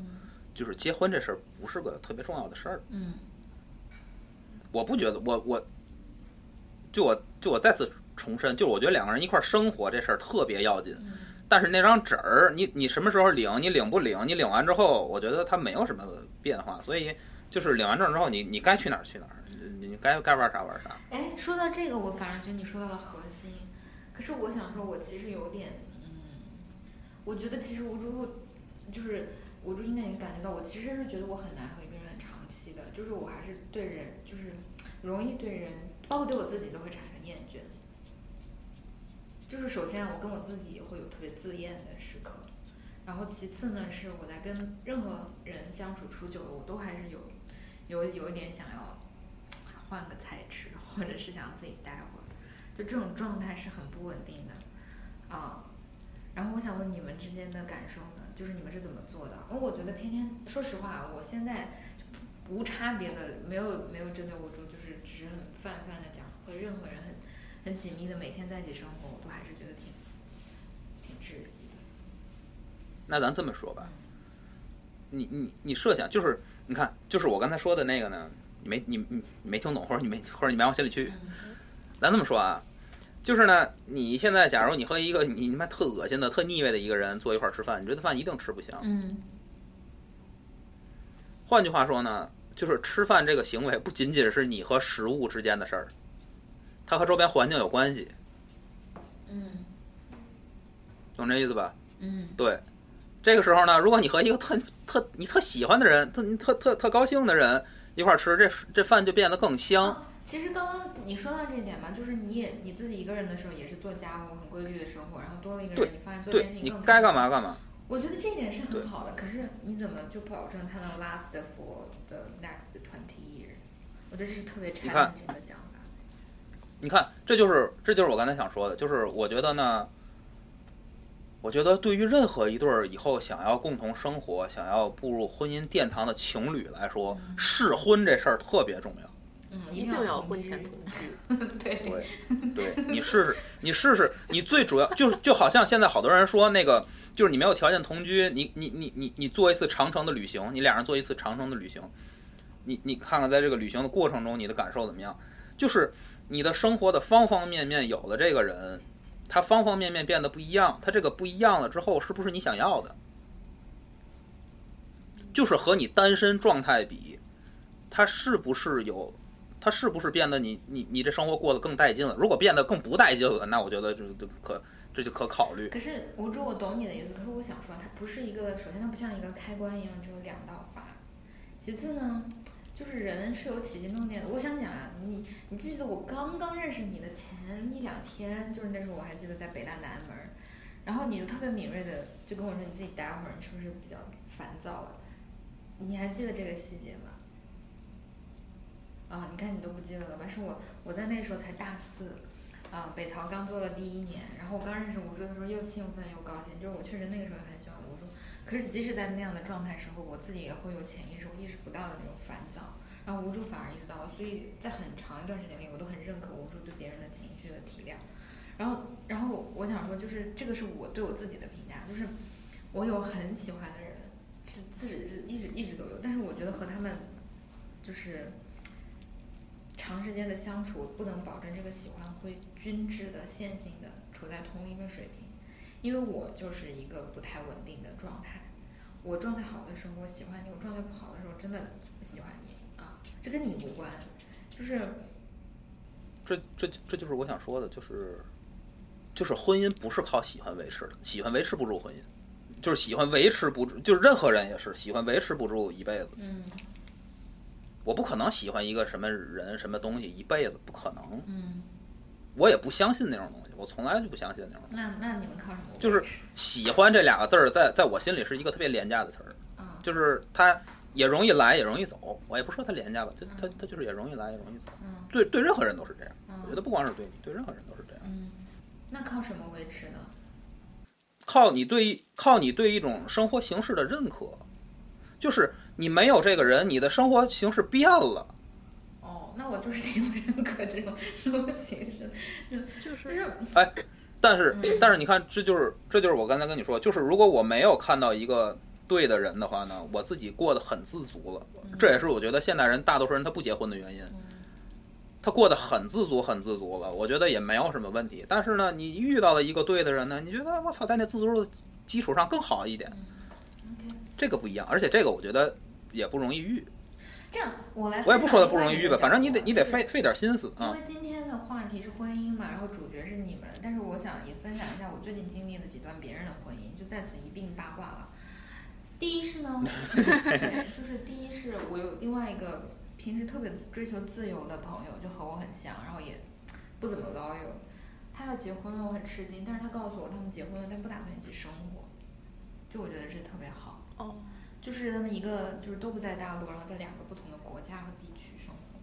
就是他们只是结婚而已。就我觉得很好，他们也都很认可对方，但是他们觉得我们都有各自的工作，我们也不想 compromise，然后我们都很喜欢对方，我们就决定一起度假或者是一起在别的时间用我们的方式来相处。哦，我觉得这个很好，就是这就其实呼应了刚刚我说的，就是十三幺也有讲到吧，就是你们结婚好像默认要一起生活，要一起做很多很多事情，但是其实这都是 not necessary。你们可以领了这个结婚证，但是完全保持你之前的生活状态。呃，我觉得不用做那么大的 sacrifice，就是就是嗯，所以其实是另外一种思路了。就是因为我们刚刚有提到，我们结婚前一定要试婚嘛。但 somehow 如果你觉得你们能够保持这种意义上的约定和共同的默契，我觉得也是可以，就是嗯，get married but live separately，啊，这是一一点。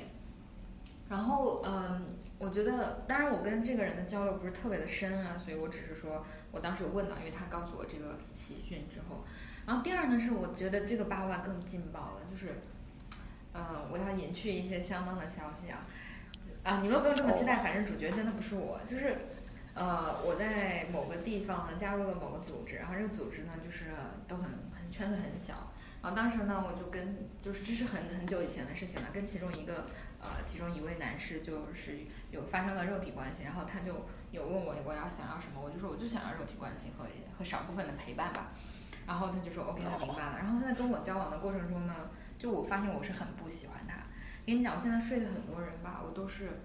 就是喜欢他们的身子，但是特别想把用胶带把他们的嘴封上。那么一开口就特特别下头，你知道吧？这是我现在生活的困境。为什么？我是个异性恋？对对对，挺好，一个人居然长了嘴啊！对对对，然后，但是你知道吗？他就是因为我是个很坦诚、很直接的人，我想要什么，不想要什么，我介什么，不介什么，很早的会跟别人说到。然后这时候就出现一个问题是，他也是就是同时在 date 很多人或者在约很多人，然后其中一个人也是我们在那个组织里都认识的。然后我就觉得我不太喜欢这种关系，然后而且他跟我抱怨了那个人，说呢那个人只是跟他吃了饭看了电影，就期待跟他谈恋爱。他说怎么会有这样的人？我当时就也觉得你能发出这样的感慨也挺不负责任的吧？你没有跟别人说清楚，但是作为这个 social norm 社会常规，确实有很大一部分的呃，尤其是女生吧可能会这样默认。然后他就觉得很困惑，而且是那个因为那个人那个女生发现了他有和别的呃。人在 date，因为他在我之外还在别的地方，确实有很多，以及有就是程度更深的关系，然后就跟他发了很很厉害的一顿火，而且可能用了什么渣男，就是一堆很多很指责的词，以至于他产生了道德危机，然后他居然来向我吐槽这件事情，搞得我很不爽。第一是，我只想缠你的身子，不想解决你的道德危机；第二是，你认知如此不失调，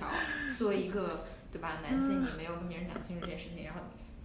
其次，我觉得这些关系太复杂了，然后我也本来就不喜欢他，就是因为这件事情更不喜欢他，我就我就想撤出，从我和他的关系里也撤出，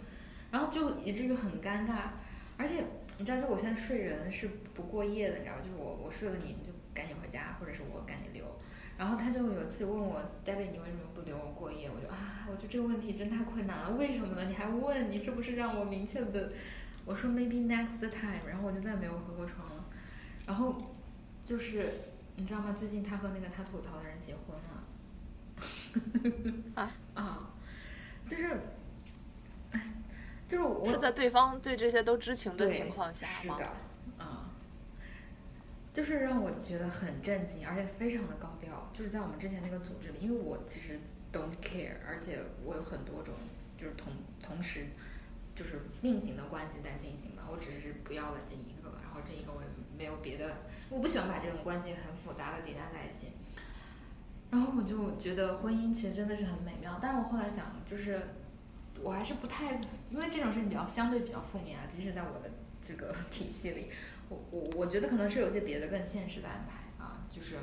完全可以理解啊。但是我就觉得还是让我挺挺怎么说呢，挺震惊。然后我想说，这种情况还不是还不是嗯唯一的。就是因为我在过去很多年在很多地方旅行，然后就认识了多多少少认识一些就是当地的地头蛇或者炮友吧。我的那个人生理想之一就是在每个城市都有我可可以睡的人。然后就是每个城市都有免费的卧室。对对对对对对，exactly。然后你看石先生就懂我。然后然后我发现就是有有一些人真的呃，我还是想就是给大家一个怎么说呢？我自己还是挺迷茫的吧，就是我并没有精神洁癖，我觉得就是很多关系，可能很多异性恋、传统异性恋的婚姻也只是没有 claim 他们是多元的，但实际上又在执行多元。反正就是有有一些炮友可能几个月之前才有跟我联系，然后我说我的人都不在了，然后然后发现一两个月之后人家结婚了，就真的很震惊啊！然后我想，就是就是这个事情，哎呀，就是我想说啊，我并。我在这里想要 make a disclaimer，就我并不是想从道德批判的角度上去批评这些人。我想说的是，这件事情其实它就像是杂草和丛生和大森林一样，就是就什么种子长出什么样的东西，并没有一个普世性的标准。然后我觉得每个人都很，就是因为最近，嗯，比如说随着年龄增长啊，那个结婚的曲线，我最近才看吧，中国人口，你知道现在二十五六岁结婚的人。就是九五年左右出生，然后在二十五六岁结婚的人，我看的数据统计是只有百分之三十六，但是这个往前倒十年是到百分之八十到九十的，嗯，呃，就是它是两条曲线，一个是出生日期，就是决定你的呃这个绝对的时间刻度，第二是你的个人年龄，就是相对的时间刻度，这两个交叉的刻度之下的。婚姻呢，你会发现确实，首先是年龄越大，结婚的人越多了，但是是呃，就是明显的是现在越往后的人，这个结婚年龄推迟的越高。但是我觉得，即使是从这样的角度上来看，到了，比如我是九三年的嘛，那肯定是比九五年的数据要早一些的，那又比十年之前的人要早。所以像到我这年纪，大概有一半左右的人确实都已经结婚了啊，这是个现实。然后越往后也更是。那你们想想，这个这个统计意义上的数据是很难在十年前、二十年前为我们父辈所所接受的吧？然后，嗯，这没有什么答案，但是都都希望能就是就是大家都能幸福的找到自己在这件事情 事情上的比较爽的方式。然后我我在这里谈我对这件事情的看法，因为我现在新加坡嘛，我就是在这里很很累很累的在熬身份，就是我特别多的没有安全感，因为我觉得我并没有落地生根的感觉，就是我的工作和我在本地的这种状态，我没有那么多的认同感，而且其实，嗯，特别功利的讲，我在上一期节目里和朋友们讲到了去吉隆坡读读研，然后在一个新的系统里升级打怪，尤其是你要考虑移民，你们以后出国读书的话，也也会经历这一点，就是，嗯，就是当地的就是政策啊，你移民的条件啊。从你的经济收入啊，你们的年龄啊，语言的能力啊，等等，这些都是一些 criteria。然后我就觉得，嗯，这个时候婚姻的那个意义反而特别特别的，就是这种意义上的意义是特别特别明显的。因为无数人，就包括呃，我很感激的潘先生，他就有跟我说，你找一个本地的男的，是你在这里就是有身份的最快。然后我很反感这种，而且你知道吗？我有朋友在 Tinder 上就是约到了呃。朋友，后来变成了男朋友，因为他写的选的是 long term relationship。然后他们吵起架来的时候，这个女孩就开玩笑说：“你不觉得你找到我这样很优秀的女朋友是一件很很 blessing 的事情吗？就是很不错的事情。”这个男孩说：“可是我有 PR，就是我有本地的永久居留。”就是啊，我都不知道这种对话怎么可以在现实生活中发生，你知道吗？就是，对，就是你看十三香就挣掉了下巴，我就想说这种权力关系和。和因为他觉得他有了身份，他构对你构成一个优势，所以你离不开他，所以这种交换和交易的感觉让我觉得特别的不舒服，以至于我特别的抵触，以至于我反而在新加坡过得像是一种僧侣般的生活，就是因为我知道我 somehow 是一个中国女性，是一个在这里暂时没有就是很固定身份的女性，所以我对。这种东西反而更多抵制，以至于我的性活性活跃程度到了历史最低级，除了自慰啊，就是就是。我这么说啊，嗯，就是我觉得，就是从你刚才说的那几个结婚的例子里，都能看出来一个特别，就包括那个统计数据，都能看出来一个特别明明显的事儿，就是，就是我们现在是个现代社会，就是传统社会衰落了嘛。在传统社会里，就是几乎你可能就是个位数的人他不结婚，他基本上百分之百的人恨不能都结婚。对，就是婚姻这事儿，对吧？然后现在呢，现在就是传统传统社会衰落，咱现在是个现代社会，就结婚这事儿，就婚姻这事儿，它跟其他好多东西它不连着了。嗯。它慢慢慢慢的呢，它就，你像以前你们你们每家的生活方式也都差不特别多，然后呢，大家哎一说就是一个家庭，一说就是婚姻两口子。这事儿就说完了。嗯，但是现在呢，不是因为传统衰落了，婚姻这事儿有点变得像啥？有点变得像春节了。嗯，为啥人说年味儿越来越淡了？就那个婚姻那事儿也也也差不多是越来越淡了。婚姻这事儿越来越淡了之后呢，然后你会发现这个婚姻就结不结婚和这俩人怎么生活这事儿，慢慢慢慢分开了。嗯嗯。你该结婚结婚，或者你该不结婚不结婚，无所谓的。你该怎么生活怎么生活，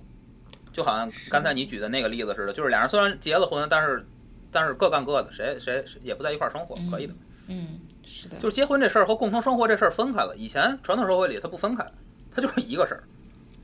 嗯。现在就分开了，现在分开了之后带来了一个，就是在你看来就是好多特别奇怪的那个什么，就就会显得特别特别明显，是啥呢？就是以前呢，几乎就是默认绑定了，就是你结婚呢，你们俩人就是一块儿生活。嗯。现在呢，你结不结婚的这事儿变得不是特别重要，什么东西显出来了呢？就是你是一个啥样的人，就更显出来了。嗯。就是你你怎么打造，你怎么经营你的生活，这个事儿就就没有婚姻盖着那一层，因为它不重要了嘛。嗯。它盖不住这些东西了，它就它就更明确的显出来了，就是你是不是一个满脑子都是权力关系的人。你是不是一个特别追逐自由的人？这些东西就通通显出来了。以前因为有婚姻盖着，这些东西都看不出来。反正是两口子，反正就绑定了，必须得在一块儿生活。现在这事儿的约束效率越来越差了，然后就是这人满脑子就是权力关系，你你你一下就看出来了。反正我我我自己没有什么别的结吧，但是我就觉得，呃，如果假如我以后有机会了，我就跟我的朋友们排列组合的结个婚、离个婚，给他们新加坡身份，让他们不要像我这样这么。对对对，就婚姻婚姻越来越变成一个功能性的一个一个玩意儿，包括我们俩也是，就是为了以后一块儿出国什么的，就是好拿限制。他你们要是他和你他和你那你个们要是他和你怎么生活一点关系都没有国家，比如说欧美，然后可以领养我，然后给我一个新的那好身份，好吗？好的，好的。哦，欧美还不错哈，就是我们随机排列组合假结婚，我也可以。啊，那我也是愿意。那我要去那个西方发达国家承认同性恋婚姻的，然后跟十三香领证，都行。那个委啊委屈一下无主。时间时间一到，我拿上我就那个原数奉还。说的婚姻改偷渡了，对，不过确实是嘛，我也确实认识那个，就是为了美国绿卡，然后去嗯。跟当地并不是特别喜欢的男生结婚，然后这样的人，然后，然后但我同时也认识，就是呃两个人已经谈恋爱很久，然后已经住在一起好几年，就是已经是老夫老妻的状态，已经在讨论就是将来一起要孩子什么的事情，嗯。但是并没有领结婚证这个嗯这样的关系，嗯啊就是一百个人就这俩事儿分开了不同的婚姻嘛。嗯然后，其实结婚不结婚就并不定义你是一个什么样的人，或者说你过什么样的生活。嗯对，就是结不结婚呢？你该好好过你的生活，好好过你的生活。你该怎么经营怎么经营，你你你你该做个人做个人。还是要做个人。哎呀，那节目的最后再给两位说新婚快乐，然后有机会可以分别轮流之前他来找我玩儿。对，之前你女朋友不是，嗯，哎，是谁来着？跟你你结了领了结婚证之后，祝你新欢快乐。对，操，老李，哦，对，他妈笑死。真是不错的输入法。祝你们新欢快乐。好吧，那今天就到这里，放你们去吃午饭，然后我们我们我们以后可不可以把那个日常的节目也安排起来？无助你还录节目吗？前夫哥我录节目，上一次你讲那个海德格尔的节目反响挺好的，然后曹友都来跟我说听到去听前夫哥的节目了，因为你不录了。嗯，啊坏坏。哎你们现在一结婚就两只狗真是太幸福了。那今天就到这里拜拜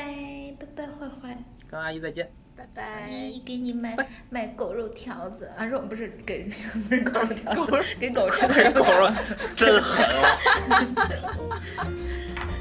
好了好了拜拜。